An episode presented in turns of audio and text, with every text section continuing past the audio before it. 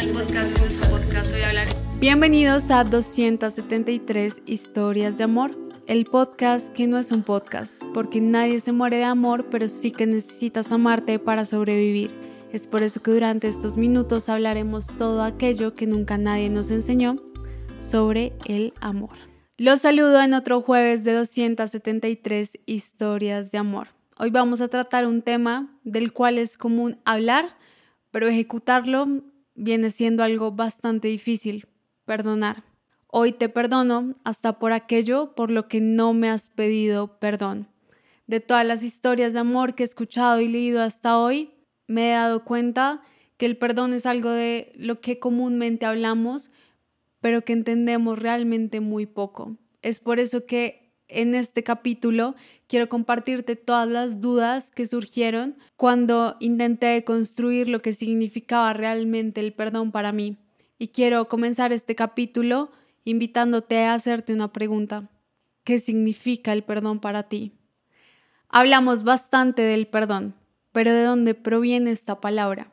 La hemos visto en varios entornos religiosos y la hemos visto bastante hablando de moralidad y otras cosas. Pero ¿de dónde viene realmente? La palabra perdón, proveniente del latín perdonaré, etimológicamente del prefijo per, completamente, y donaré del prefijo dar, dar completamente, liberar una deuda. Y si es algo que le damos al otro, porque se habla tanto del perdón como liberarnos a nosotros mismos. Mientras estaba investigando sobre este capítulo y mientras estaba preparando este capítulo, me hice una pregunta a mí misma. María Alejandra, ¿alguna vez te ha tocado realmente perdonar algo que bajo tu juicio moral consideres imperdonable? Y la respuesta fue no, nunca me ha tocado. Y eso me pone en un lugar bastante privilegiado para hablar de este tema, porque de las muchas historias de amor que he escuchado hasta hoy, puedo garantizarte algo y es muchas personas ahí afuera, de las cuales varias pueden ser parte de tu entorno, sí se han enfrentado a situaciones que bajo su juicio moral pueden verse imperdonables, situaciones de abuso, situaciones de maltrato. Entonces, quiero que hagas ese ejercicio. Primero, preguntarte para ti qué es el perdón. Y dos, si alguna vez te has enfrentado realmente a una situación en donde consideres que has tenido que perdonar algo que bajo tu juicio moral es imperdonable. Y aquí me encontré uno de los argumentos que más se trata cuando se habla del perdón en filosofía y en otros temas, y es el perdón solamente es legítimo cuando se considera perdonar lo imperdonable, si no, no es perdón. Esta idea me voló en muchos sentidos la cabeza porque esta idea se desarrolla a partir de que si el perdón es condicionado, entonces deja de ser perdón y se le quita la cualidad a ese te daré libremente, independiente de quien tú seas o de lo que hayas generado, porque precisamente es una acción del ser que la ejecuta, no hacia quien se ejecuta. Esta idea me generó bastantes argumentos encontrados, aún me encuentro resolviendo varias de las dudas que esto desarrolla en mí, pero como te lo digo, este capítulo es bastante especial porque se trata de compartirte en voz alta varias de esas dudas que me surgen. Normalmente los capítulos intentan resolver más dudas que generarlas, pero este es bastante especial por eso. Fue resolviendo estas dos preguntas que pude empezarme a acercar más a la definición que quería para mí de perdón. Y es absolutamente personal, pero hoy quiero compartírtela. Y es, para mí el perdón es una decisión consciente en la que decido deshacerme de todas esas emociones, sentimientos negativos que tú generaste en mí a través de tu actuar y que bajo mi juicio moral no están bien vistos, porque te entrego esa responsabilidad a ti. ¿Y por qué decidí verlo de esta manera? ¿Y por qué hablo en esta parte de juicio moral? Porque no existe tal cosa como perdonar algo que consideremos correcto o perdonar algo que consideremos bueno. Pero ese juicio moral también me abre una nueva perspectiva y es quién puedo ser yo para juzgar muchas de las acciones y por qué también no permitirme ver a mí misma, a las personas a partir de la empatía y la compasión. Siempre que me encuentro en una situación en la que considero que debo perdonar a alguien, me pregunto qué historia habrá tenido que vivir esta persona para ejecutar y hacer las cosas como lo hizo. ¿Qué habrá llevado a esta persona a hacer las cosas como las hizo? Y eso no significa que tengo que justificarla o minimizar el acto. Significa que también eres un ser humano y que puedo darte ese chance de verte desde la compasión, de verte desde la empatía.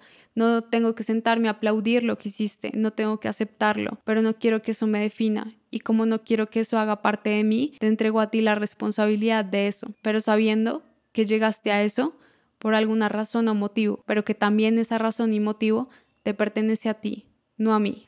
Es por eso que considero que siempre se habla del perdón como algo liberador. Es más, cuando estaba viendo toda la parte de neurociencia y psicología vinculada a esto, el perdón realmente está comprobado que libera ansiedad, que libera estrés y libera muchas de las sensaciones vinculadas con el resentimiento y la sensación de venganza. Pero lo más bonito que encontré es que cuando perdonamos, renunciamos al esperar que tú repares en mí a través de mis expectativas. Renunciamos a que tú repares en mí a través de mis expectativas. Quiero que interiorices esta frase porque muchas veces dejamos las herramientas de sanación, las herramientas de abandonar el resentimiento, las herramientas de volver a comenzar muchas veces en manos de las personas que pudieron causar esa sensación dolorosa o esa sensación de malestar. Las herramientas deberías tomarlas tú. Y esa es una de las partes más bonitas del perdón. El perdón también viene con decir yo me voy a hacer cargo de mi proceso, porque precisamente ya te entregué tu responsabilidad sobre tu actuar, pero la responsabilidad sobre mi sentir la voy a tomar yo misma o yo mismo.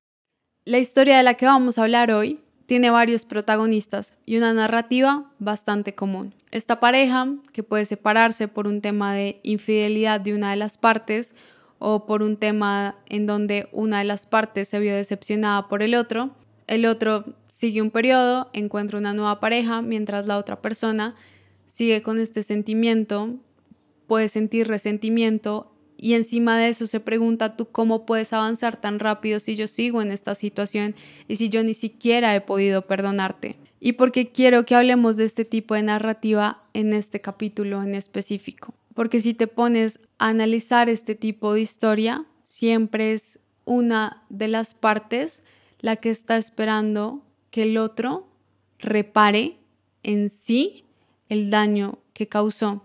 Y muchas veces no recibimos este perdóname de la otra persona. Es de valientes perdonar por aquello por lo que nunca nos han pedido perdón. ¿Y por qué perdonaríamos por algo por lo que la otra persona no ha manifestado culpa? ¿Por qué perdonaríamos por algo por lo que la otra persona no ha manifestado un deseo de cambio? Por nosotros, porque no queremos que eso haga parte de nuestra narrativa, porque ya no queremos que esa sea nuestra historia, porque no queremos seguir contándonos esa historia. Porque ese sentimiento sí puede durar, puede tomarte un proceso el perdonar, pero sigue estando ahí. Siempre he dicho que lo que existe en este tipo de historias no es más sino envidia del proceso que lleva la otra persona, porque para ti puede ser tan fácil mientras para mí sigue siendo difícil, mientras yo tengo dentro todavía estos sentimientos de resentimiento o de deseo de venganza o de dolor. ¿Por qué? Precisamente porque no le cedemos la responsabilidad de estas acciones son tuyas, pero este sentir es mío. Hay un autor estadounidense que me gusta mucho, es un teólogo que ha desarrollado varios libros y varios de sus artículos en cuanto al perdón, se llama Louis B. Smith y él dice una frase que se ha hecho célebre porque resume todo lo que te he dicho en este capítulo. Perdonar es liberar un prisionero y darse cuenta que el prisionero eras tú. El perdón porque resulta ser tan liberador, porque precisamente es decirnos a nosotros mismos, me voy a hacer cargo de tu gestión emocional porque te lo mereces y porque lo que pasó no te define y porque lo que pasó es responsabilidad del otro ser. Puedes tener compasión, puedes verlo desde la empatía, pero eso le pertenece a esa persona, ya no te pertenece a ti. Puedes aprender de eso. Y eso es algo también muy bonito de nuestra gestión emocional. Cuando sentimos rabia, cuando sentimos ira, tendemos a verlo como algo bastante negativo, pero estas emociones de hecho se desarrollaron evolutivamente para prevernos a nosotros mismos de enfrentarnos a situaciones iguales o semejantes. Entonces, abraza mucho esas emociones, vinieron a enseñarte y a darte algo muy bonito a ti, pero no tienes que vivir para siempre con ellas, eso es un hecho. Hay una parte en la que quiero ser bastante clara y es que Normalmente en situaciones de relaciones amorosas vemos el perdón como un sinónimo de reconciliación y no lo son. El perdón no es sinónimo ni de reconciliación, ni de aceptación, ni de justificación, ni mucho menos de minimizar una acción. El perdón, como ya te dije, es una decisión que es voluntaria y puede ser subjetiva a la persona y al accionar. Para muchos, para otros, solamente el perdón es legítimo si se perdona lo imperdonable. Ya depende de cómo tú lo quieras ver. Quiero resaltarte bastante esta parte de la reconciliación porque no significa que si perdonas tienes que rescatar el vínculo con esa persona que bajo tu percepción y bajo tu juicio moral actuó de alguna manera incorrecta o cometió un error o lo que tú consideras una falta. No es necesario. No es necesario retomar un vínculo en el que fuiste dañado de alguna u otra manera en nombre del perdón. En nombre del perdón, gestionas tus emociones. En nombre del perdón no te reconcilias. Si tomas la decisión de reconciliación, es porque sí pudiste ejecutar un proceso que sería lo más sano. Este proceso puede llevar tiempo, pero también porque tuviste en cuenta otros factores, porque pusiste también en una balanza tu gestión emocional, porque también tuviste en cuenta el deseo de cambio de la persona, porque también tuviste en cuenta que la relación sí tenía una posibilidad dentro de lo que para ti es importante, pero no significa que siempre tengamos que reconciliarnos si decidimos perdonar. También menciono el tema de la aceptación y de la justificación, es porque vemos el perdón como, pero es porque tengo que aceptarte las cosas que hiciste, porque tengo que justificar lo que hiciste si tú no pensaste en mí cuando lo hiciste. Y es ahí donde te digo, es que eso no tiene que ver contigo, tiene que ver con la otra persona es su responsabilidad, no hace parte de tu responsabilidad, no tienes ni que justificar ni que aceptar. Ver desde la compasión y la empatía es verlo sabiendo que sigue siendo responsabilidad de esa persona. Sobre el perdón hay varias ideas bastante románticas. Como te lo dije al inicio, este capítulo se trataba de compartirte más mis dudas que entregarte algunas respuestas, porque es un argumento que sigo trabajando todos los días de mi vida.